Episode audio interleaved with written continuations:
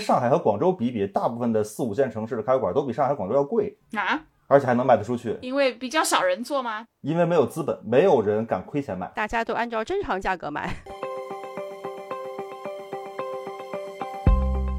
一般来说，我们讲餐饮门店的话，不要想着养店能够续第二份合同，对吧？你要在这三年到五年当中，你得挣出来，等三年五年之后，房东赶你走的时候，你能开出第二家店来。小公司哪有中层？小公司就是一个老板带着一群基层，有很多老板都会遇到个问题，就是三家店以上就会。有困难，因为三家店以上意味着你很难通过个人的力量再去看这几家店了，意味着他要上系统，意味着他要上品牌。开一家店其实是很容易的一件事情，只要你前期把这个账算对了，我绝对保证你开店不死。日本人开店有一个非常实在的点，就是房租占比如果超过百分之十，是绝对不会开店的。凡是越铺张的，衰落的也会更快。我们这些个本来也没什么钱的，反而是贫穷给了我们智慧。打不赢的仗不打嘛。咖啡馆是惨的不要不要的，但是呢，咖啡的习惯并没有被磨灭。做咖啡器具的人出现了大量的增长，人们的需求依然还会有，人们的消费依然还会有，只不过就是我们能不能提前洞察他们的方向。Hello，大家好，我是贝西李千宁，欢迎收听今天的备忘录。我想问问我们的听友，就是你们多少人心里面曾经想过想自己开个小店，不管是咖啡店，或者是说买衣服的店，或是小的书店啊等等的。其实我们知道，全世界非常多的年轻人，尤其新的世代，其实不一定都是追求要加入大集团，或者要加入大厂。越来越多年轻人其实都是。自己有一个小小的梦想，就是希望自己开一个小店，然后是能够让志同道合的朋友聚在一起交流，要不就是可能共同努力的去经营好一个有意思的小店。所以我们觉得这个现象挺有意思的。所以今天这一集我们想来聊这样的一个内容。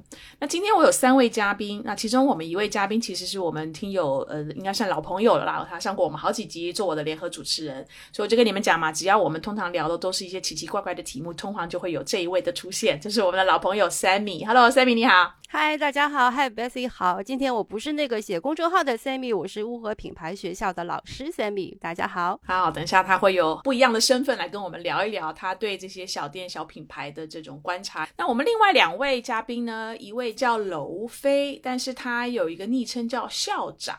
Hello，校长你好，你要不要跟我们讲一下为什么叫校长？Hello，大家好，我是乌合的创始人娄飞。我自己不觉得自己是做了一个商学院这个样子，但是大家非常默契的，慢慢最后都叫我校长。哦，所以乌合其实算是一个小店的商学院，是这样的概念吗？对，可以这么说。OK，好，我们第三位嘉宾呢，他自己开了一家咖啡馆，对吗？叫巴比特。咖啡主理人叫侃老板，老侃你好，Hello，Hello，Hello，Hello，巴比特咖啡的老侃，哎，这岁数不大，但是老侃吧，对，也是乌合的讲师。我做咖啡主要做咖啡豆粉这一类的，然后精品咖啡行业当中主要做零售。所以我在乌合讲课也专门讲零售相关的哦。OK，我想先请我们三位嘉宾看哪一位要跟我们讲一下，因为刚才我们校长有提到乌合，然后老侃也提到乌合，然后三米你也是乌合的，算是讲师对吧？乌合是什么？其实乌合算是一个小的资源整合平台啊，它是我的一个创业项目。这个平台里面基本上都是协助这些独立的小品牌。啊，实体小餐饮。开店的这些主理人们，希望就是能协助他们在这个行业当中能够更好的发展。我请三蜜，然后请侃老师来帮着大家去做一些关于开店方面的分享。然后我们后面的话也会有一些一对一的服务啊，等等等等。OK，那你们三个是怎么碰在一起的？我最早其实是认识侃老师，乌合的商学院做这个城市思想会的这个事情。最早的时候是侃老师给我的提议。北京很大嘛，我在朝阳，然后他在海淀，我做两个小时的地铁去找他，我说想做一个关于这种开店人分享的一个事情，侃老师给了一些建议，然后他也推荐了一些行业里面的人。想到上海开课的时候，因为大小咖啡的张一鹏张老板跟我说，我有一个非常好的人选推荐给你，然后就又认识了三米。那我知道，像校长跟老凯，老凯你是自己创立的一个品牌嘛？对对对，那校长你其实之前自己也创过品牌，但是就是有过很多很多的变化，对不对？其实是最开始想自己开店，就正好到这个行业里面来，认识开店的这些老板呀，然后跟他们聊天儿，做一些采访类的事情，发现这个行业里面有很多点是我可能更擅长去做的，也在这个过程当中发现了自己不适合开店。所以你那个店一直没开起来。对，到目前为止也没有开店。你本来是想开什么店？想开个咖啡馆吧，最开始的时候。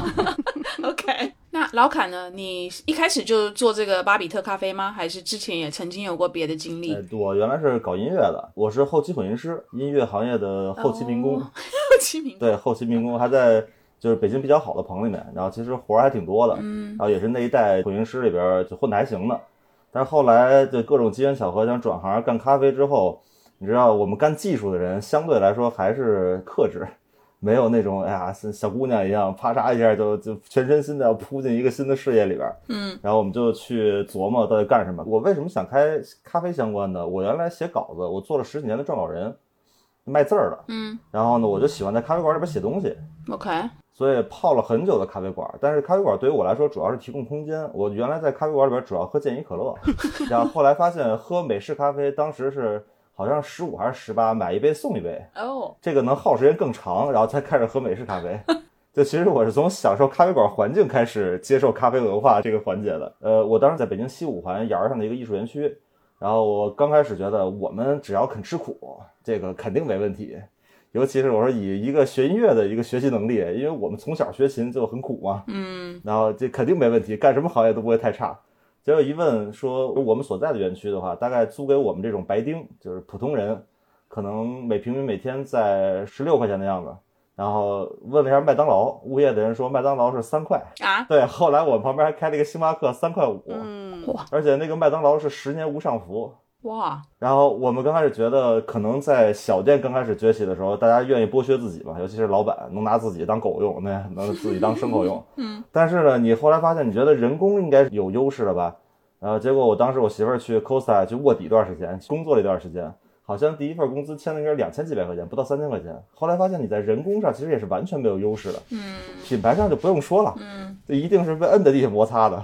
这算账算起来好像没有任何胜算啊！才后来开始改行做的电商，就机缘巧合被挤得到了电商这条路上，但是正好赶上了一大波。就那个时候，电商的精品咖啡这个行业非常的蛮荒，你只要能做到新鲜，因为大部分我们买到的进口豆都不够新鲜嘛，嗯只要能做到新鲜，就已经甩出别人十万八千里了。所以从那个时候突然之间踩上了一个步点儿，就我是觉得大部分人创业都不是运筹帷幄决胜千里那种，都是首先你得活着，然后你算着算着就被挤上了一条唯一能够生存的道路，走着走着可能就走出一条活路啊，就仅此而已。那你巴比特咖啡是多久了？我从一四年其实离开音乐行业开始做的巴比特咖啡，八年了。对对对，一不小心就八年了，前面做了五年的音乐。OK，哎，那 Sammy，我我我来问你啊，因为你辅导很多的小品牌，对吧？对那我前面刚才跟我们听友讲，就是其实全球越来越多的年轻人，大家都想自己开个小店，你也同样的观察吗？然后为什么我身边听到的很多年轻人想开店都是想开咖啡店？为什么咖啡店这么吸引力？我当时毕业的时候，好像也没有这么明显的创业开小店的那个浪潮。我估计我跟老卡应该是差不多一代人，也可能上海创业的气氛不是特别强烈。但是慢慢的，大概到我毕业几年之后，大概在一零年左右，就开始感觉到创业的那个热情开始起来了。当时应该是各种政策跟资本的推动开始起来了。那个时候最早做的确实也是很多咖啡店，最早容易做起来。嗯我我记得那个时候我就问过几个朋友为什么开咖啡店，他们第一个是觉得咖啡店可以承载一种生活方式。当然我问的都是姑娘哈，嗯我我得声明一下，因为我很少问直男，所以姑娘一般开咖啡店，那个时候有非常美好好的关于想象中那个美好生活方式的一个梦想。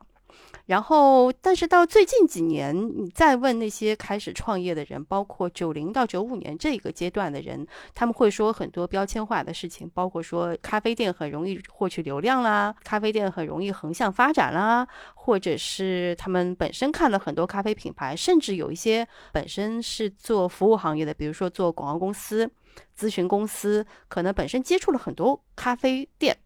所以他也会觉得，哎，我我我很想去开一家咖啡店，可能是这么觉得。而且在所有的餐饮当中，咖啡总归算是一个相对比较轻的业态，它会比轻餐、重餐和其他的业态稍微好一点。它又比奶茶要听上去稍微的时髦一点，所以成为很多人的选择。所以你们三位现在在乌合里面所辅导的开店的大部分也是咖啡店吗？还是其实各种的这种类型的都有？百分之八十都是要开咖啡馆的吧？然后有想开酒吧，然后想做精酿，然后也有一小部分独立的餐饮的会到我们的这个平台上来。大部分的人都会是从咖啡开始。其实我也很纳闷，不知道为什么，也有可能是因为我们找的老师大部分的是做咖啡行业的。所以其实吸引到的还是跟咖啡行业相关的。但是校长跟老凯，你们两位刚才在讲你们的经历的时候，你们两个其实一开始也都是想开咖啡馆，嗯，所以你们当时是初衷是什么？不要说他们两位了，连我当时都很想开咖啡馆。哎，啊，真的假的？我先说，我当时是二十多岁，那个时候咖啡馆是一个非常时髦的业态。然后我我当时有去观察过它的客流量、跟它的客单价以及每天的营业额的，我觉得还行。然后第三也是觉得，在所有我曾经想过的创业的种类当中，可能算是比较容易入门的。因为我当时有想过很多，像烧烤、火锅，然后我想过，我一想想那些可能就不太可能。第一，因为备货的量很大；第二，因为服务员的这个人数也会很多嘛，店的面积也比较大。那小小一家咖啡馆，大概二十三十平、四十平，大概就能开一家了。我觉得，哎，还挺好的。嗯，而且来喝咖啡的人相对都会比较白领啊，然后比较时髦啦，所以我那时候觉得，哎，还挺好，大概跟我是一类人。我当时是有很天真的这么想过的。后来我听完乌合这么讲了几次课之后，再也不这么想了。我们还是个劝退课。对，乌合专业泼冷水嘛。那为什么？为什么你听了这堂课以后，你就放弃开咖啡馆的这个想法？因为抛开其他的不谈，我觉得要开一家店哈，无论是什么样的实体店。它的整个过程是线性的，就它跟我以前工作的模式不太一样。我不知道现在有没有打工的在听这个节目，或者是创业老板在听这个节目。我自己很明显的一个感觉是，当你打工的时候，其实是任务制的。比如说，你今天完成个什么任务，后天完成个什么任务就结束了。嗯。但是当你开店的时候，做老板的基本上不能说是七乘二十四吧，最起码得七乘二十个小时，你得。持续几年的去盯同样一件事情，嗯，反正我当时是不觉得我有这个能力去标准化的这个长线去盯一个运营的事情，而且我觉得能做到都是很难的。不，我倒觉得是因为乌合能够反映出真实的餐饮世界。上其他人的课的时候，总能听到，哎呀，这个行业怎么好啊，未来多么可期啊。但是从我进入餐饮这行业之后，对我震撼非常大的一次，是我拜访一个老餐饮人，嗯，然后正好拜访那个地儿呢，旁边是他们的员工宿舍，一百多人的员工。我把那个门推开的时候，被那个味儿给顶出来了。你知道餐饮行业一百多人员工宿舍里边那个味儿啊，哇，而且那个湿气呀，就是有那么一次，大部分的城市人都会觉得大餐饮我是干不了的，你知道。但是真实的餐饮世界就是这样一个情况。他当时跟我说，说他们想上一个餐饮的收银系统。然后教所有人用智能手机，用了三年的时间啊！老板买了送，送完了之后教，教完之后，然后用智能手机，这都是你不做餐饮很难去理解到的。比如说你在街面上开店，你需要有多少个部门需要去沟通关系，需要去接受审查，这也是别人不会告诉你的。我们之前物会有一个特别可爱的一个学员，就说我找了一个特别好的地儿，我特别酷，特别横。开咖啡馆绝对火，一个报刊亭。我说你先看看有没有上下水，能不能办照吧。嗯哼，要不然你这从根儿上就是非法经营，这就是真实的世界。然后，但是如果说你去其他没有开过店的地方去了解的话，他那个餐饮世界不真实啊。但真实世界就是会劝退的。嗯哼，我我想问你们三位啊，开店最难的第一件事情是什么？算账吧。哎，嗯，因为大部分人都。不会算账，什么意思？跟我们听友讲一下，因为对很多人来讲，算账可能是很简单吧，不就一进一出吗？不是的，因为其实有很多已经开了一家店的人过来上课，就其实之前可能也都是朋友，也会来听课，然后来上课。呃，开了一家店，不管他开几年啊，然后你去问他，比如说营业额怎么样啊，然后人力占比啊，然后这个房租占比啊的时候，其实有很多人是模糊的，就是他们可能开了三四年的店，他们也不清楚自己。正确的这些财务的占比应该是怎么去划分和怎么去算的啊？是因为他们没有很好的财务的人员来帮他们做这方面的？哪有财务啊？因为开店的人基本上就是一个人 干所有的事儿。对，从门童到后厨都是自己。所以相对来讲，其他的这些所谓的运营的东西里面，可能是财务管理这一项是大部分的人是比较弱的吗？我们上课的时候会讲到一个事情是。如果你只想开一家店，其实是很容易的一件事情。嗯，只要你前期把这个账算对了，我绝对保证你开店不死。你把前期的这个房租占比，然后你的人员占比和你的原材料占比全都安在了正确的位置上，你只想踏实经营这一家店。啊，一家店是有天花板的嘛，你也挣不了太多的钱，但是你也不会死。每年看到的那些关了那么多店的人，大部分是因为他们其实没有算对那个账。对，我觉得 Bessy 老师如果不讲案例，很难了解，就是我们开店的这些人的账到账头到底有多次。我我举个几几个基本例子啊，就是第一件事儿一定会犯的错误，第一件事儿是不摊销，就是房租不摊销，对，就就装修不摊销，设备不摊销。五年干下来之后，我每个月账算下来，感觉都是微利。结果发现自己没有钱开第二家店。第二个是不算自己的工资。嗯，还有一个就最常见的一个例子，就是说告诉我们说，我现在有个非常好的机会，想开一家店。这个机会好到我觉得，就上帝的光照耀在我身上。房东不要房租，对，但是抽我百分之三十的营业额。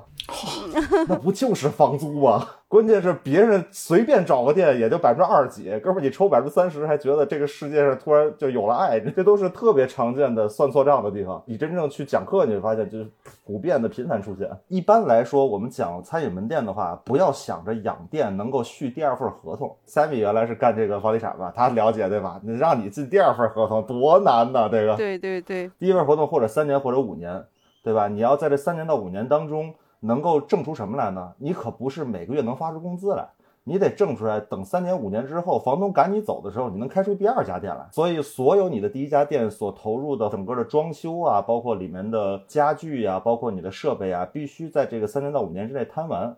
也就是说，你在三年到五年之内还能再挣出一个开第二家店的这个钱。所以我见过很多老板就是特别挠头的说：“哎，我觉得我算账每年都盈利，为什么到最后我开不出第二家店来？”那是因为压根儿就没有摊销，就是你根本不知道这些钱其实是亏进去了的。你能搬走设备，你可搬不走装修啊！在房地产行业再看看，对吧？你见过多少这种死伤无数的老板？我原来做房东的时候，因为房东跟租客是天然对立的关系，所以租客当面对我的时候都是。挺正经的，就是挺山清水绿的。他们拿出来的方案，他们拿出来的业绩，包括营业状况，都是我看起来还挺好的。后来，当我离开房产，尤其是我做了乌合的讲师，以及我开始做品牌咨询之后，才发现，其实大部分品牌老板基础运营知识很缺乏的，尤其是算账这件事儿。因为其他的，无论是你。定位概念、选址、招人，就是这些。其实你在面上有很多方面会跟你讲道理，但就是这些细节小的执行方面啊，很多基础知识甚至是常识是缺乏的。就拿算账来说，我曾经认识蛮多老板的，他们其实根本上不太愿意做那个就是房租抽成的这件事儿，而且有些房东很坏，有些房东会拿利润抽成。而不是拿营业额抽成，然后那个时候呢，他们就很抗拒这件事情。后来我就问一个老板，我说为什么？他说我的利润啊，每个月啊，我没有算得很精确。明白这意思吗？就比如说他买了一个卫生纸，他进了一点什么货，呃，或者比如说砸了一个盘子，就不是所有的小店都会这么仔仔细细、精精确确的去算那个账的。所以到月底，他可能比如说这个月的利润差不多每个月都是三万块。当他里面的合伙人都是自己人的时候，大家都可以接受他每个月差不多都是三万块，大家差不多分一分的这个状况。但是当有一个外人参与到你的利润抽成中间来的时候，就会要求他把那个账算清楚，嗯，这一点他其实很难做到，因为他没有那个专门的财务人员帮他去把每一笔账算清楚。所以其实很多老板是不太算账的，更何况有一些什么开酒吧的，半夜两点开始跟客人一块儿喝，喝到四点，喝了多少酒，他真的是自己搞不清楚。他能记得把门锁了，已经很好了。大企业出来的人通常会有职业化训练，账务应该怎么做，你的流程应该怎么做，你的制度应该怎么管理。大部分大企业人都会有很完整的一套训练。很多去开小店的人，其实背景各有不一样，大部分他们都没有。那个渠道去知道，就具体的那个底层的执行，它应该是细节上应该是什么样子。所以，当我们去开乌合课的时候，其实他们都很要听那个课，因为他们真的是缺这方面的知识。而且奇了怪了，就是咖啡行业进来这么多人，真正财务背景特别好，或者说这一类的还真的很少。一般艺术家、设计师啊，或者做这些的会比较多。你想想，我原来工作的录音棚在北京市前五，北京在整个全国的音乐圈里边已经是基本都集中在北京了。我们公司最多的时候不超过七个人，哪儿有什么管理，而且是师徒制的，对于管理、对于财务是完全是一无所知的。那怎么办？除非你玩命学。可是我知道社会上是有一些，尤其是帮小公司，它你可以把财务这个部分外包出去的嘛。但是代账主要是就是帮你做合规，而并不是说辅助经营。嗯。而且其实，在乌会有一个非常重要的一个关键点，为什么说劝退呢？就是很多人从签合同那一瞬间开始，后边三年一定亏钱。嗯，你有机会在第一步的时候拦住，因为说做餐饮门店或者说做这类零售门店，只要是门店的，就是三个主要因素嘛，就 location location location，就地理位置和租金一旦定了之后，后边很有可能就无力回天了。嗯嗯。但是刚开始，如果你能够大概其估算一下营业额，哪怕估算一下能亏多少，你能不能承受得了，或者说有多少挣钱的可能性，这事儿的话，很可能就就止损了。后续再说后续的事儿，但是第一步如果都迈错了，就用我原来餐饮的专门做展店这帮人说，进门一看，看一圈之后就知道这一辈子挣不了钱。嗯，这吧台里蹲几十万，你想想对吧？就一辈子挣不了钱了。从第一步别迈错，这事儿很重要，你知道吗？一失足成千古恨。意思就是说，会算账或是账算得清楚的人，这个开店的成功就算啊一一一多半了。但很可能他就不开了啊，他就不对对对。想的太清楚也有这个问题，你知道，很可能就不干了。对，一大半儿，对，就会有这个问题。我们这个课分了一个分水岭，这个课其实从一八年开始开的，一八年、一九年的时候，其实我们劝退了好多人，学员就说说我们这是个冷水课，就是感觉。来来上了两天的课，然后瞬间脑袋清醒了，就回去该干嘛干嘛去了。嗯，但其实后来我还是调整了一下，我觉得这样其实也不太对，因为也发现了有很多人，比如上了这个课，他明知道现在自己能力可能不够，他不能马上开店，但是他依然非常热爱咖啡或者热爱烘焙，就是他们最终还是开店了，他们就是想做这个事情，就是喜欢做这个事情。所以，就我们其实从一九年后面，我们又稍微调整了一下这个课程，让我们所有的老师不要那么的尖锐，还是给希望给的比较多的。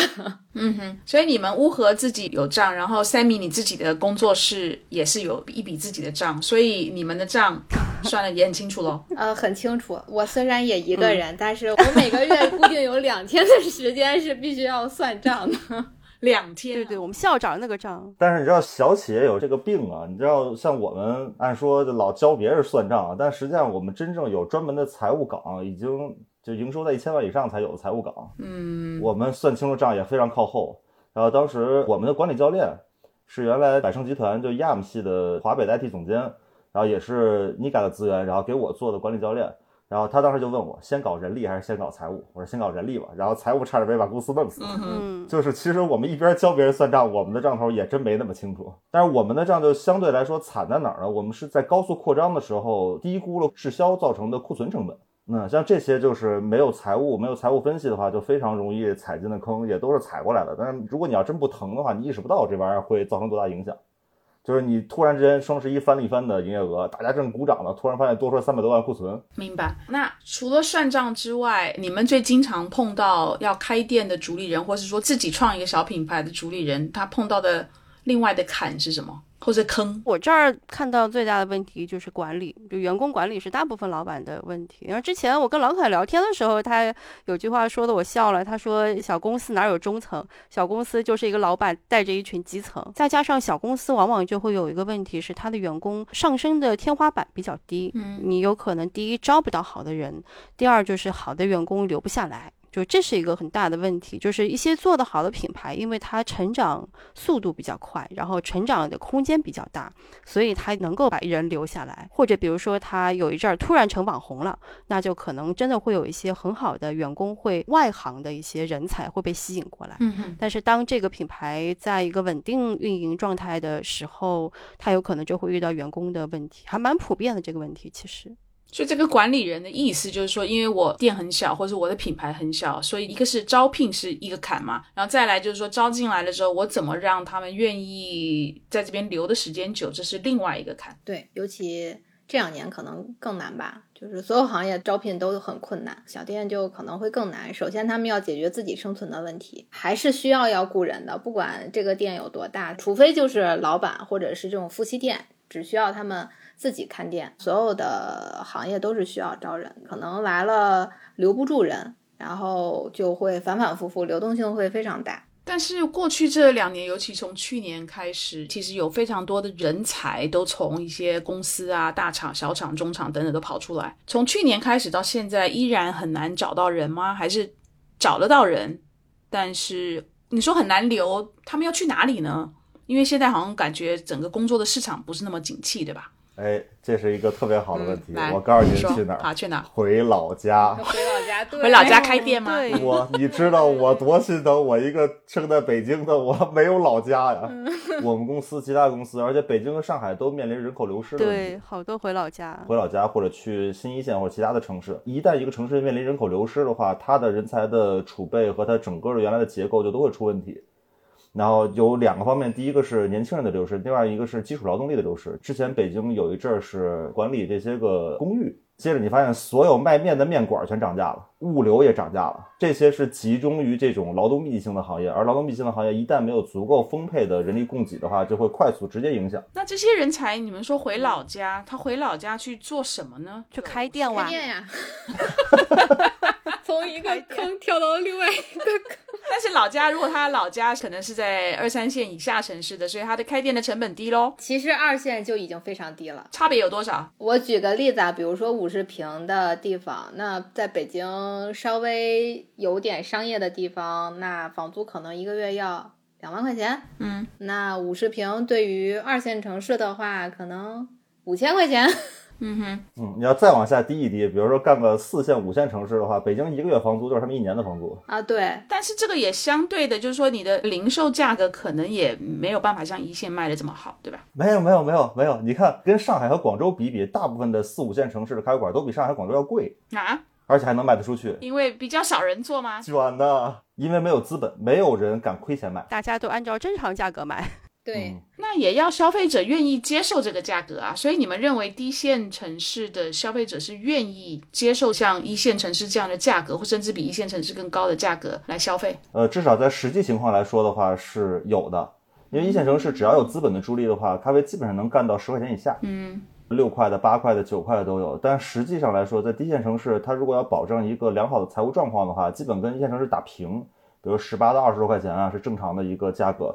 相对于消费来说的话，你可能觉得他们的收入应该比一线城市要低，但是他们的可支配收入高啊。嗯，是房价低，一线城市房租占多少？那个我说我去四五线城市，去朋友家里边，人均一个单元，嗯，不按套算，人均一个单元，这门进去全是他们家的。消费力很高。对啊，消费力实际上是很高的，所以在我看到的大部分低线城市的咖啡的价格和这些个包括甜品等等这些价格，跟一线城市基本是持平的，哇，就是都是高于那些个正在通过资本助力而快速扩张市场的。然后同时活得还很好，是因为他们的房租占比基本都在百分之十以下，嗯人工也便宜。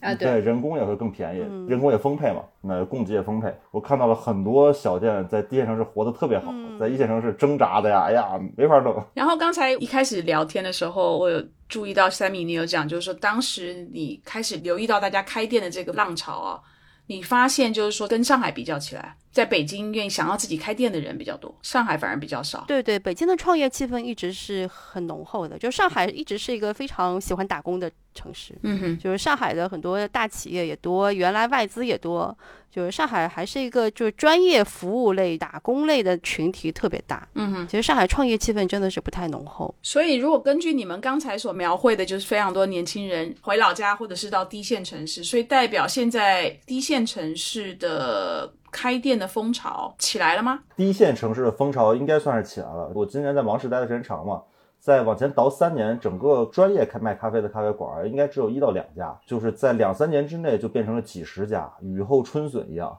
遍地开花，而且关键各家都有买卖。嗯，我当时错判了这市场，我当时说，我说你别开咖啡馆，这一共一城里就俩咖啡馆，你开第三个，那能不能活两两说呢？嗯，结果没想到到现在几十家开起来，家家有生意。嗯，在一线城市多卷，你随便的一个吧台上咖啡机得大几万块钱。然后在那边人家有个三千块钱的机械日出百杯，嗯，玩儿一样啊，不带有摊销，一个季度就可以摊销下来。而且我们因为乌合去过很多城市上课嘛，就是你能够很明显的感觉到新一线、二线、三线、四线城市，其实他们对于新鲜事物的渴望是非常强烈的。就低线城市会有这样的特点，就是有一部分城市它的人口基数小，消费人次其实是不高的，但是一旦有新鲜事物过来的话，他们消费的那个热情是非常强烈的，就好像有一些品牌。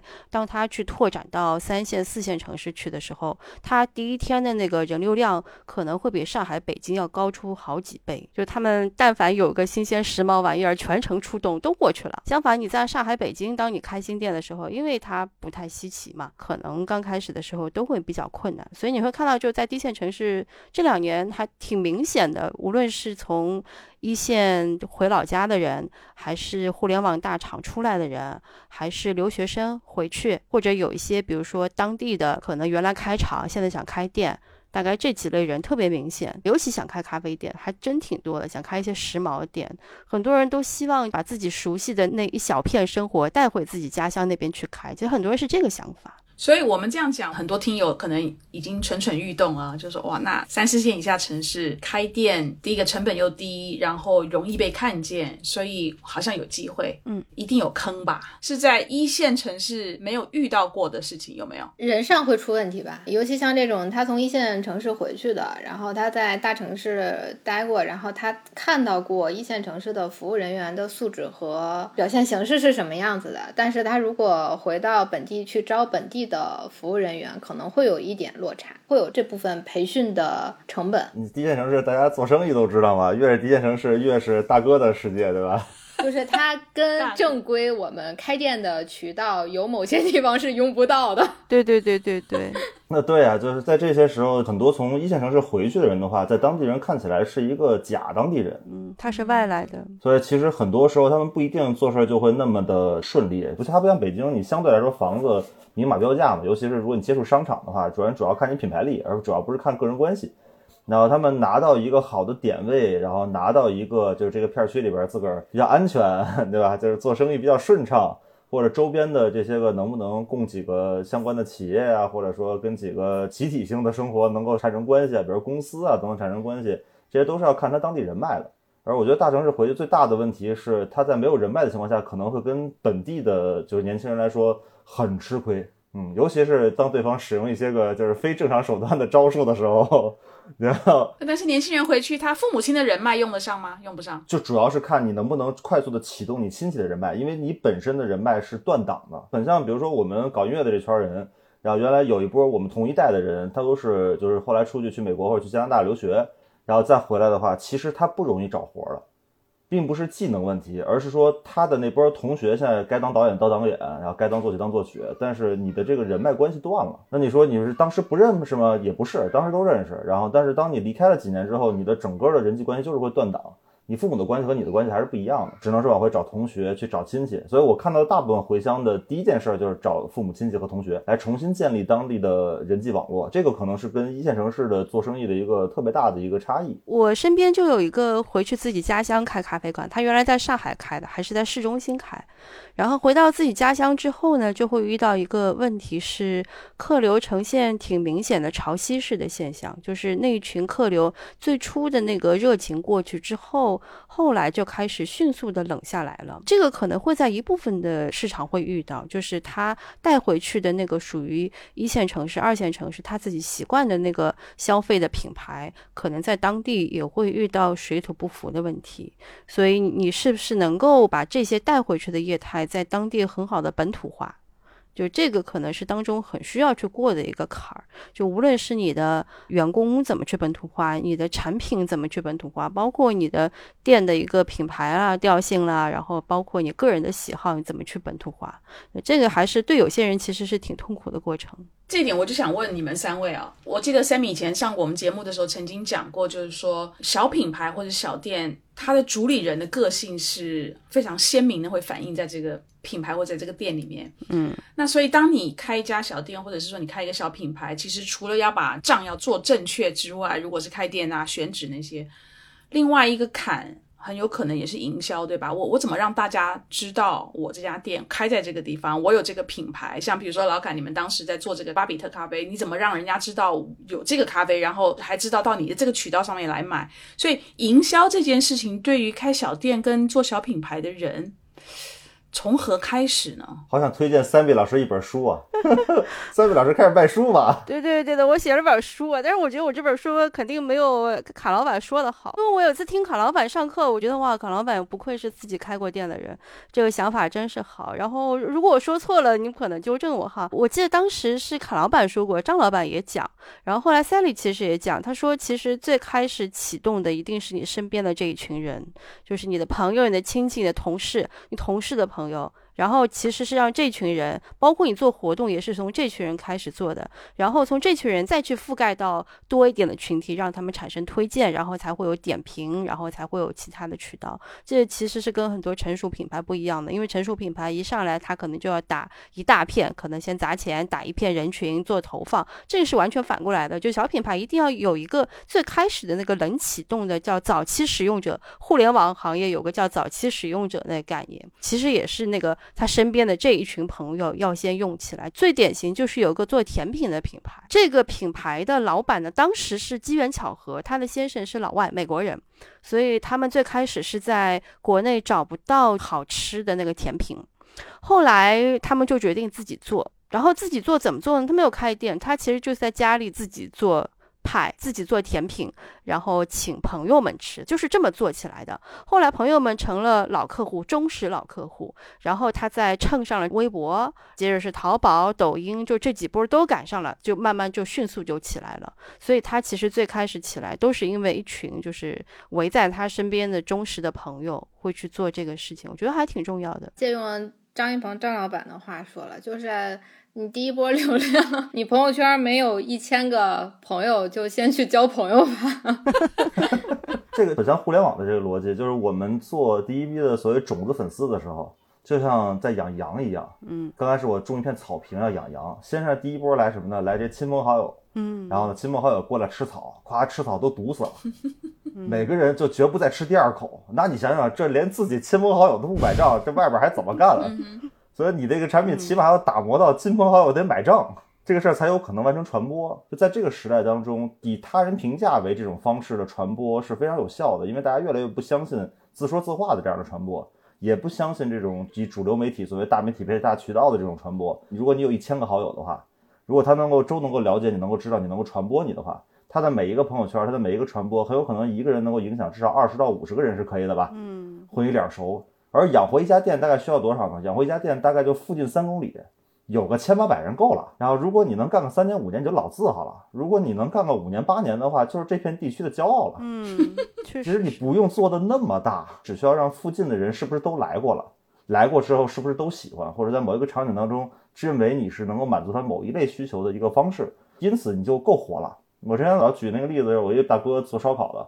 他拯救自己店铺的方式是自己在店里边请人吃饭，给人发卡，发那个说老板给的，说这是卡，以后你拿着卡九折，对，然后里边有的还有储值，因为做烧烤这种，首先都是一个人一大哥能带四五十人，带大二三十人，就他的影响范围非常大，他就专门找这种大哥陪人吃饭。然后说以后您来这儿您就知道有什么事儿您跟我说，您认识老板了，就认识老板这四个字儿就够能养活一家店了。其实对于老财人来说，他就非常明白，这就是一个一到三公里，然后呢搞定大哥的这买卖都不用那么高大上，这就是个人际关系就足够能养活的事儿。但是老凯，你的咖啡品牌不是开店的咖啡馆，而是在电商的渠道上卖的，没错。所以如果我今天开的是一个线上的品牌，它就没有这个。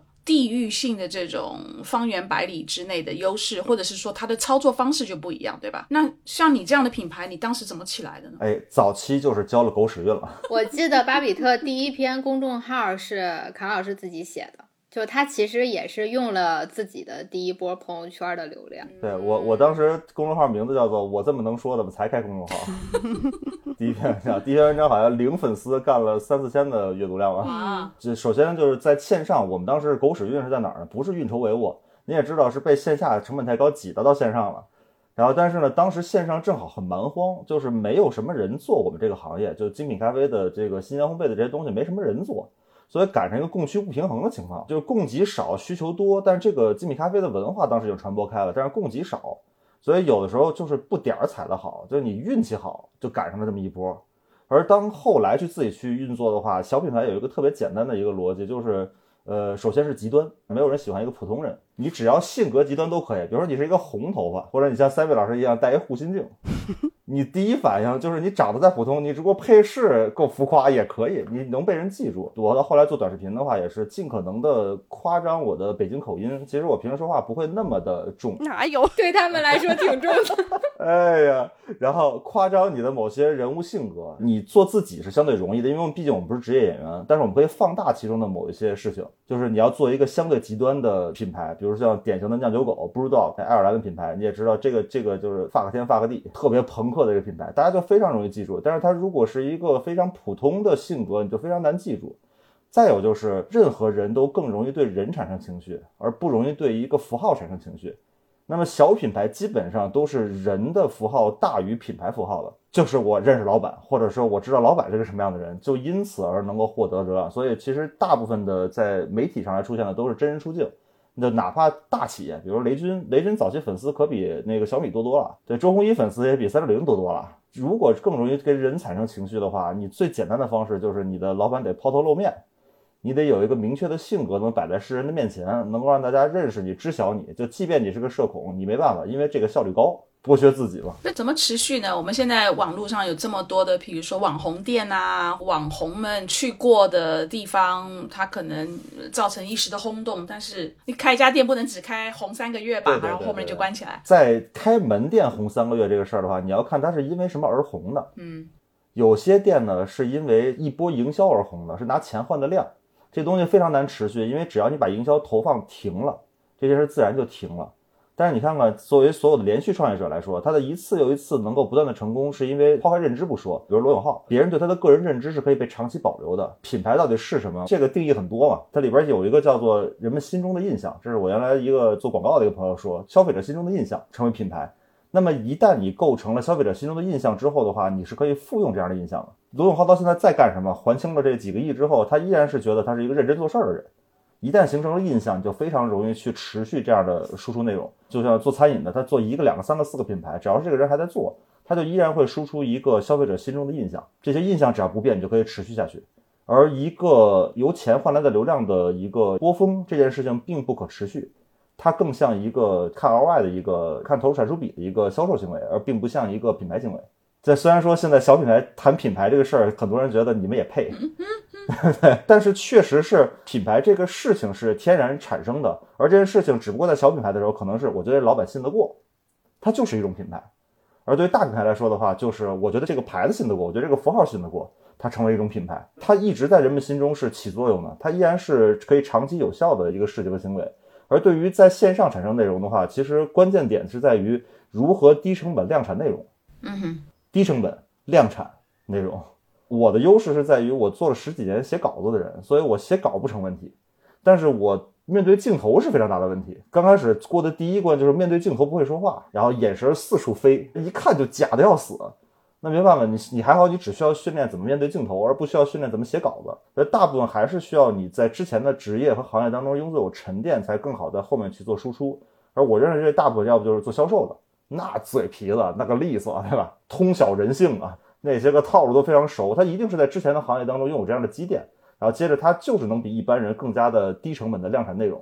他就可以以内容的方式去换取更多的流量，这才是就是这一波人的他们的运营方式，并不是说如果创始人不露脸儿，这事儿就做不成。但是露脸这事儿效率高。但是如果要让你的用户也好，消费者也好，认识你这个主理人，认识你的个性，然后对你产生信任，然后进而愿意不断的回来消费你的这个品牌，这个是要花时间的。嗯那我们有多少的主理人？第一个，他有这个耐心去熬，然后这个要熬多久的时间呢？像比如说 Sammy，你从大的商业地产的公司出来，创建自己的一个小公司，你也是经过一段时间的耕耘，才开始有你自己的声誉啊，你大家对你的这个品牌的认识，对吧？嗯，对，因为 老坎在说的时候，我还真的挺认同的。就老坎说出了我那个书名 叫“越自我越成功”。其实我当时跟编辑部很坚持这六个字，我说这个六个字是这本书的灵魂。后来有很多品牌老板都很喜欢这六个字，包括我自己。其实，在做的时候，我回头来想。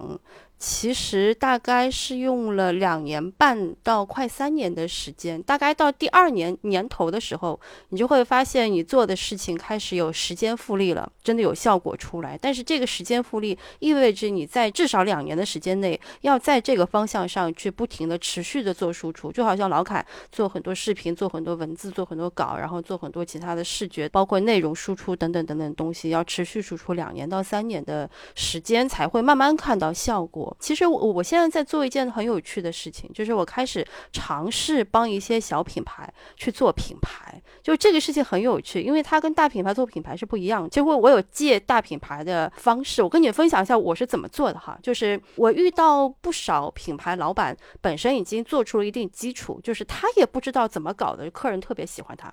然后包括有些做餐饮的，有些开店的，有些做运动的，本身是有一定的个人魅力的。然后当他走到下一个台台阶的时候，他要面临一个问题，就是他那个个人魅力需要扩大，他的影响力要规模化，要扩大。有很多老板都会遇到个问题，就是三家店以上就会。有困难，因为三家店以上意味着你很难通过个人的力量再去看这几家店了，意味着他要上系统，意味着他要上品牌。我有做两个步骤，第一个步骤就是跟着误会看了很多很多老板，所以我其实自己有研发出来一个体系跟评分的那个维度标准，那个维度标准是可以分析你这个老板。个人魅力到底在哪里？他分析出来其实是一个像雷达图一样的图表，分析出来你各个维度上的个性，包括你的宝藏程度等等的一个图表。然后根据这个图表，我去找了一些原来从 Four A 公司出来的人才，我跟他们合作，因为 Four A 公司会做一件事情叫品牌策略定位。本来就做了很多很多年的，我说你们再把这个这么经典的方法论再拿过来，但是在 for 的基础上又减少了很多。属于成熟品牌的东西，比如说你要怎么规模化等等等等。然后我会把我对品牌的这个个性的判断交给他，然后再把品牌的现状交给他。这个时候他就会拿出一份属于适合小品牌的一份品牌定位。那个定位会告诉他两件事情：第一，你是怎么会做到今天这个样子的？你哪些因素帮助你做成今天这个样子？第二，你后面可以怎么走？就给他一些概览。那个概览是说你适合开哪里？你适合做什么颜色？你适合招什么样员工？你的话术应该是什么？员工管理应该是什么？包括你对外的活动应该做什么？联名应该做什么？所以这个就是帮他们从一个小的规模开始，把这个小型样本规模化扩大。我还是得说，以前 f o r A 的很多经典理论是非常有用的。然后，但是这些理论因为是针对大型品牌、成熟品牌来做的，所以在那个理论其实是要进行一定的调整，然后再加上前置的一个类似于心理状态分析，有点像心理咨询的一个模式啊，模板图表，然后这两件事情加在一起，去给他们做一个品牌定位，然后那些小老板其实。各有神通，其实有些人做设计出身啦，他很擅长做设计；有些人做销售出身，他很擅长卖货；有些人可能互联网出身，他本来就很擅长做大数据，或者有些人很擅长做内容、做输出等等等等的东西。但是你给他一个概览之后，他其实自己也会有办法把这个方向推行下去的。他只是需要一个大方向给他把一把就可以了。有意思，我感觉我们新的课能出来了。我其实要想问校长，就是刚才 Sammy 讲的这个，我觉得这是一个非常有意思的工具吧，一个品牌定位的工具。你们有把这个工具用在乌合身上过吗？比如说校长，你在规划乌合的品牌的定位啊、宣传，你怎么做？因为乌合其实到现在为止也是我一个人在做这个事情。最开始其实对乌合有很多的规划，包括比如说想把它做成什么什么什么样子。但其实我在做每一个实践的过程当中，其实我都把它们推翻掉了。就是我其实没有给乌合一个很明确的定义，我只是觉得。呃，乌合就是在做现在我认为它是有价值，并且能够相对持续下去的一些事情。乌合仅限于在实体的这些小品牌行业当中，就是我也不会跳出这个行业。我们其实也没有做过任何的宣传，大家基本上就是呃老师们，然后学员们，然后大家去口碑传播吧，转介绍啊，对对对，基本上都是这个路子。大家有任何的。需求跟反馈都会及时反馈给我，比如他们跟我说想要听关于品牌的，或者想要听关于小红书、抖音等等等等，他们想知道更多的类似需求跟这个问题的时候，他们都会反馈给我。那我其实就是想解决大家的问题嘛。如果能找到相对应的老师和相对应的这些资源的话，那我们就开新的东西，大家来上就好了。明白。那我知道乌合曾经可能在疫情之前，你们曾经有组织过跟国外的小店来去做学习嘛，对吧？那时候好像你们是带了团去哪里？去东京是不是？去东京做了小店的研学。第一个为什么选东京啊？亚洲地区做零售行业跟实体行业来看，经验最丰富的其实还是日本。他们其实有很多的东西是值得大家去学习跟借鉴的，在零售行业和实体小店行业来看，因为日本有很多百年。老店，在东京本地有一个姐姐，她本身就是做类似于像 Sammy 这种，在东京去做这些行业的咨询策划。跟那个姐姐对接上了，然后我们招了一批人，然后去到东京，然后选的小店也都是在东京相对比较有特色的啊，有这种专门卖咖啡豆的豆子店的，有一个书店叫森冈书店，我估计有一些人是知道的，就是他基本上每月还是每周只卖一本书，但他其实是把他那个小空间当做了一个策展空间嘛，就是他会卖跟这本书内容相关的一切东西。等等等吧，反正找了七八家店，然后也找了当地做室内软装设计很厉害的呃老师，然后也给大家做了一个在地的分享。那所以你带的那一团，包括你自己在内，东京这样子游学回来，你们最大的学习是什么？你会发现他们其实就是实实在在的做生意的人。其实跟广东人有点像，很务实。务实。我记得非常清楚的一个事情是，问了一个咖啡店的老板，他是在东京星巴克待了很长时间，东京的咖啡馆的老板基本上都认识这个人，因为他算是东京咖啡的一个大神级的人物吧。然后他自己后来从星巴克出来，开了一个很小的店。他说，其实日本人开店有一个非常实在的点，就是房租占比如果超过百分之十，是绝对不会开店的。哎，这个好像大小咖啡的张老板也曾经讲过，对吧？对，这应该是个常识。呃，对，但是就是这个对于日本人来说，这是一个线，他们很直接，然后也很执拗，就是他们会有。一些线去卡自己，这个事情如果超过了我承受的范围，我这个地方再好，或者是地段再好，我也是绝对不会选的。因为我要开这个店，就是奔着几十年去开的。不管他们的店有多漂亮，然后最后大家回归到的问题还是这些很现实的问题。OK，你们所辅导的店里面，如果到最后看他们成功与否。这开店的人最好是像您刚刚讲的东京的这个，他在星巴克待了好长一段时间，经历过这种的历练，然后这个时候再出来自己开店，可能更有概念。还是这样的人成功的几率比较高呢？还是学校刚毕业，我就是想冲着开店的梦想来，我有这个热情等等啊，其他的我可以慢慢的学。如果我们的听友想开店，你会建议他们是走哪一种的路径，才有可能提高他的成功率？还是这个没有什么定律，在大的公司历练过出来的人，同样也会开店失败。哦，大公司开店失败的几率可高了。我最怕听到大公司人说要出来开店。他们从一开始的想法就是要花好多钱。我曾经有很多这种大公司的朋友，呃，要拉我入伙一起开店。哎呀，一把我拉进去啊，全是在谈钱，而且是在花大钱啊。就是刚刚卡老板有说，他说就是在柜台里坐着大概几十万到上百万的机器。我最怕碰到这种大公司的人，一飘十亿，装修标准又高，豪华，然后大店，好位置，尤其是广告公司出来的，对吧？那不能一竿子打死。广告公司确实也是有开很多很好的店的，但就是喜欢成本巨高。这个标准，我觉得我们三个有点不太一样。我可以先分享我的标准，因为我的标准比较有趣。我其实看过很多成功不成功的这种老板，成功的老板大概会有这么几个特点，也不用全部具备，可能具备其中几个就容易成功。第一个，他最好是有算账的背景。要不然就是读金融的、读经济的，要不然就是读会计，或者是一个理科都行。他有算账的背景，这个很重要。就像很多很优秀的老板，自己甚至会看年报、会看财报，然后会看其他的报道。就是他但凡有非常坚实的财务基础，他的成功几率就会比较高。第二种呢，就是人缘巨好，就巨好巨好那种，就是他可能能力不够好，可能供应链也没有很好，然后他可能人也比较糊涂，但是有些人就不知道怎么搞，就人缘特别好，大家都愿意帮他，就这种也很容易成功。第三种，我得说啊，体力好的人很重要。我非常喜欢问这些老板以前是干什么的。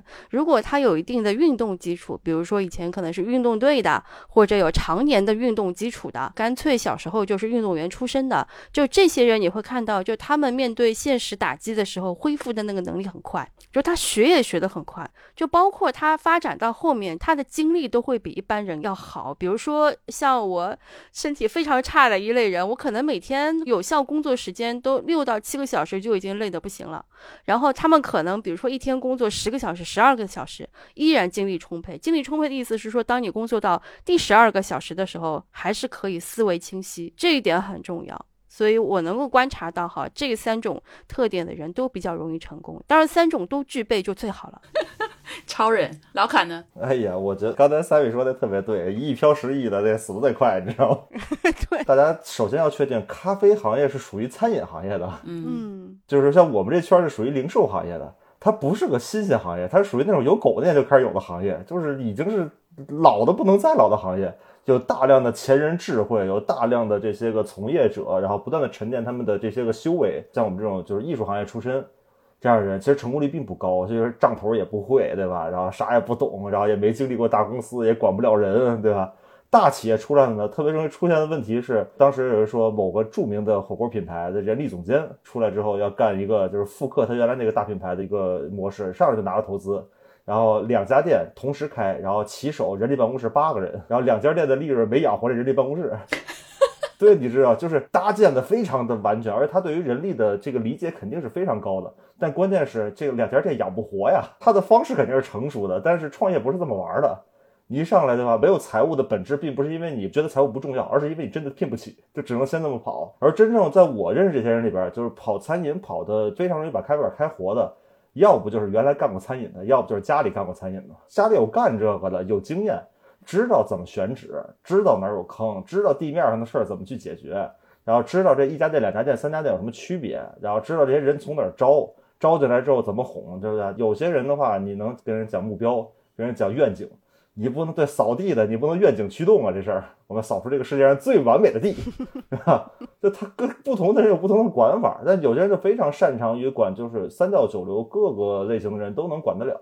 凡是家里干过的、有经验，那就真的是经验。之前的前人经验都是有价值的，而跨行业都是有门槛的。我举两个学员的例子吧，就正好是您刚才说到的这两类人。一个是我们第一期的学员，然后他现在在北京应该有三家餐饮吧。精酿啤酒，然后他也有开单独的咖啡的品牌。一九年上完课，隔了不到一年的时间，开了第一家店出来。然后疫情的这三年，他开了三家店出来。他的营业额非常正向，选址是选在了张老板一般都不会选在的商业地产 的项目里面。他三家店都在地产项目里面。他本身就是一家设计公司的老板。他热爱餐饮行业，热爱咖啡，又热爱精酿，他就非常想要去开出店来，或开出这么一个品牌来。整体逻辑还都是公司逻辑。这种人其实也很难失败。就像刚才三米说的，他会看财报，会懂财务所有的事情，又会去知道如何去调配人。我记得他最早开第一家店的时候，他把他设计公司的人力、财务。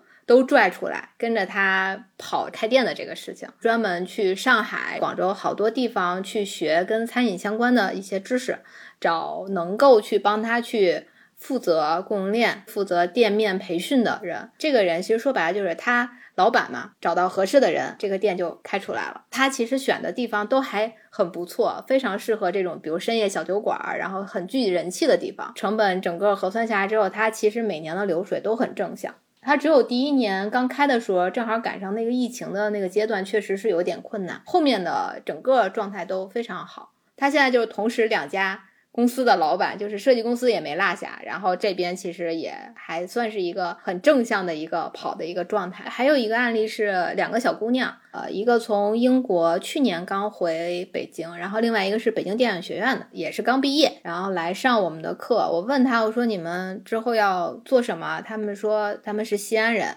所以要回西安开酒吧。北京的那个姑娘上大学期间，然后去一些酒吧去打工，然后去学一些基础的调酒的东西。两个人其实都是学戏剧相关的，很热爱喝酒这件事情，又还想坚持他们做戏剧的这个事情。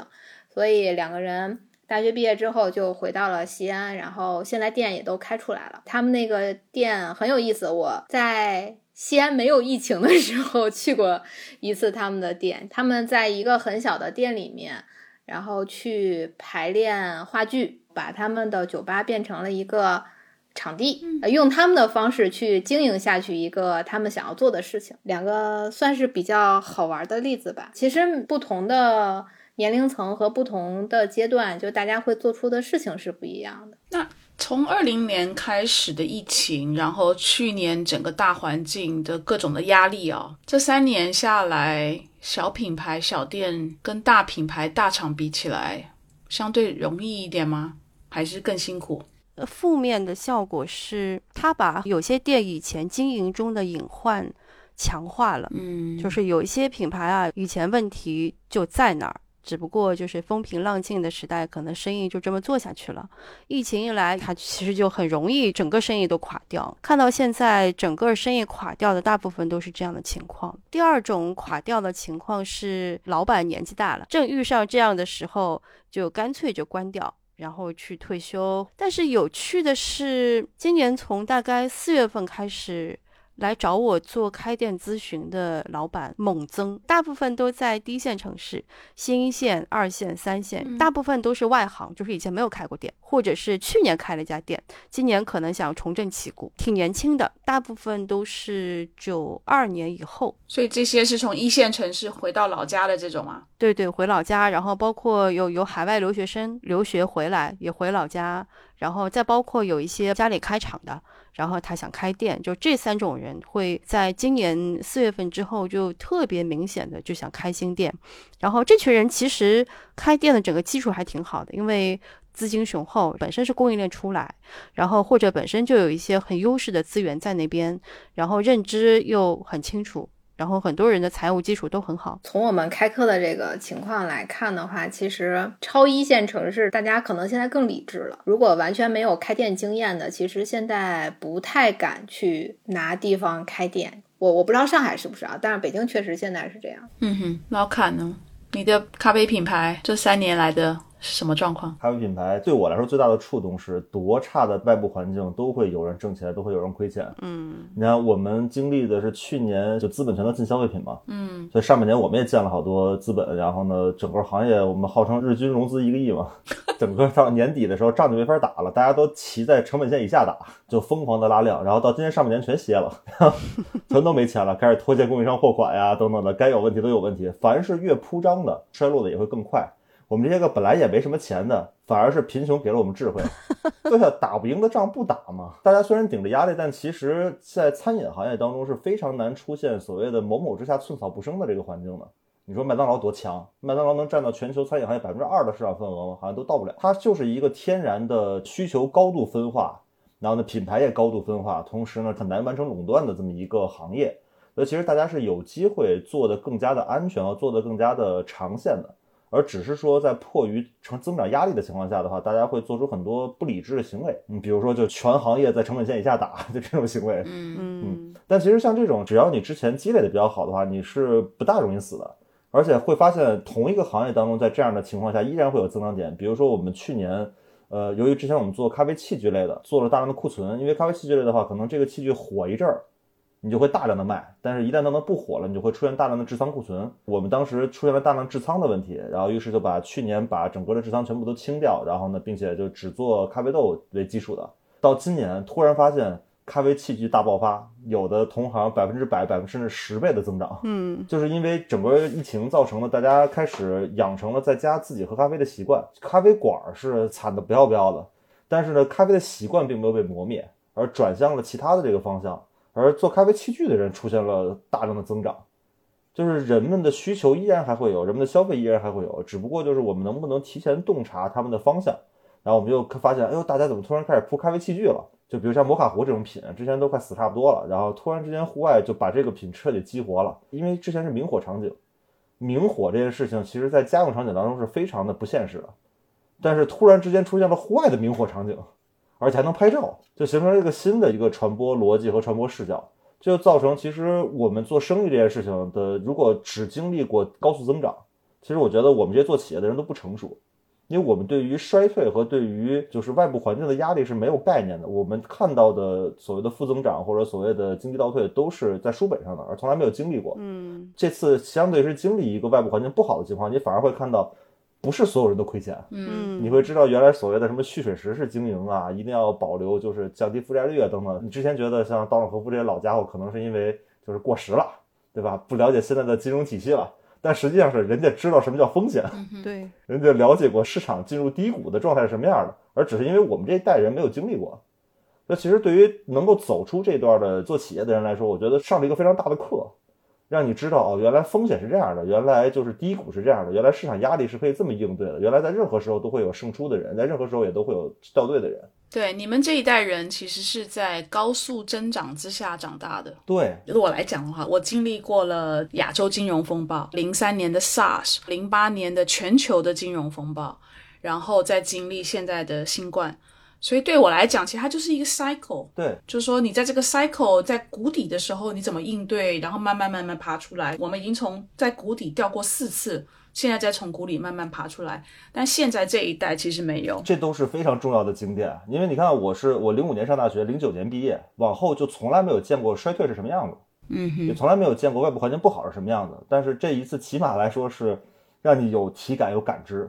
哎哎，那刚刚有提到 cycle 的问题，我也其实有个问题挺好奇，想问一下 Bessy，根据经验来讲，大概几年会上升？因为我我我是经历过一个 cycle 的，我是经历过零八年的金融危机，当时也是房地产的城市更新，然后几年之后，马上零八年就金融危机了，然后我就记得很清楚，大概后来是过了大概三到四年，然后就慢慢起来了，之前大概有过了几年就。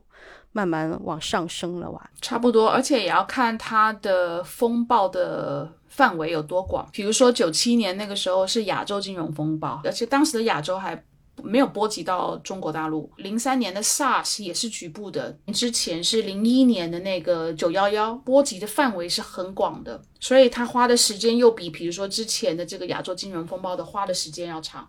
然后零八年的全球的金融风暴，它恢复的时间就更长。但是这一次的新冠呢，比起前面那几次，它更复杂的原因是全球的供应链的这个交集非常的密，嗯，所以发生像新冠这样的事情的时候呢，它的供应链一下很难去马上的去转过来或者反应过来，它那个覆盖的范围这一次的影响就比当年要久。我现在想问回来，就是跟乌合有关哦。市场上跟你们做类似事情的人有吗？有餐饮培训机构吧，基本上都是面对大餐饮跟连锁餐饮的。我有反思过这个事情，为什么没有竞品？可能是因为不挣钱吧。这两年肯定不挣钱呀，就是不让开课呀，因为我们其实基本上都是线下课嘛，也也是迫于今年这个形势，我们老师永远凑不齐，所以有些老师的课是线上，实体门店的事情还是要线下说。因为好多不能播的。确实是呀，有很多不能播的，食药监呀、消防呀 这些。我们其实把大家聚到线下，更希望的是让大家有互动、有交流、有沟通。就是哎呀，就是校长没有说出来乌合跟其他的课程有什么区别呀？就是这个哦区别太重要了，对对对，急死我了。可是有什么区别？就是当时那个校长来找我的时候，我说我们一定要办一个不允许任何职业老师参加的学院，就是所有的乌合商学院里边没有任何一个是职业的老师，只允许从业者。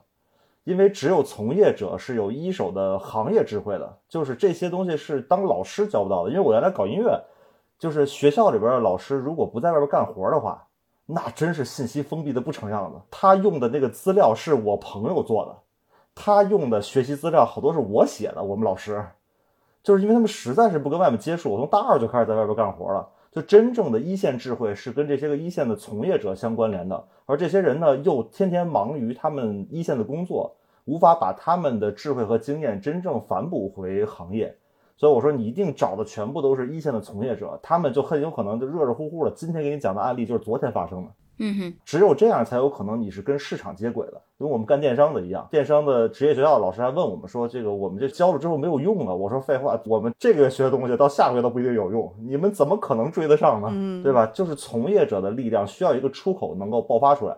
所以乌合从始至终的招导师的逻辑都是，他必须是从业者。是方便跟我们听友讲，如果今天想来上你们乌合的课是多少的课，然后大概多少钱？方便说吗？零基础小白开店的这个课嘛，城市思想是两天的课，基本上会在周末，五到六个老师，就是我们有五个常驻老师，卡老师、Sammy，然后大小咖啡的张老板，南京鱼缸咖啡的 Sally，还有一个我们专门。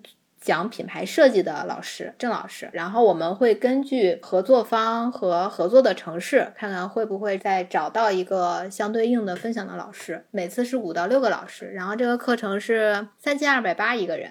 所以目前上课的地点都是以北京、上海为主。北京、上海、广州跟南京是已经开了课，哦然后刚刚西安也开完课，西安今年是第一次。那有没有哪三个城市是你们很想去、没去过，但是非常非常想去开课的哪三个城市？成都、宁波，我们马上要开课了，十月二十二和二十三号。长沙怎么样？我还没去过。哎，对对对，长沙或者武汉，对都可以。好，那我们今天非常感谢校长，感谢老侃跟 Sammy 来跟我们分享开小店跟主理小品牌的一些要注意的地方。那我相信我们的听友里面也有很多人都是想自己开店或是自己建立品牌的这样的梦想的啊、我觉得有梦想非常的好，在这个过程当中一定有很多痛苦的学习，你会跌倒，但是跌倒就很快站起来，然后想想为什么会倒下来，然后很快站起来学习内化了之后，马上再往前继续走。我觉得这种小步快跑。快速迭代的这样的一个精神，再加上有我们今天播客里面的这几位朋友的帮忙，我觉得会让开小店跟建立小品牌这件事情找到好几盏明灯来帮着你去做很多很多指引的这样的一个功能。所以，如果对乌合课程有兴趣的朋友，可以在我们的 show notes 里面找到他们联系的方式。那我们也希望能够透过备忘录的传播吧，帮助市场上更多想要自己开店、想要自己建品牌的梦想的人，能够早日的成真，而且这个梦想成真之后可以走得长长久久。所以，谢谢校长，谢谢老凯，谢谢。对，谢谢三米，谢谢。拜拜，拜。拜拜。拜拜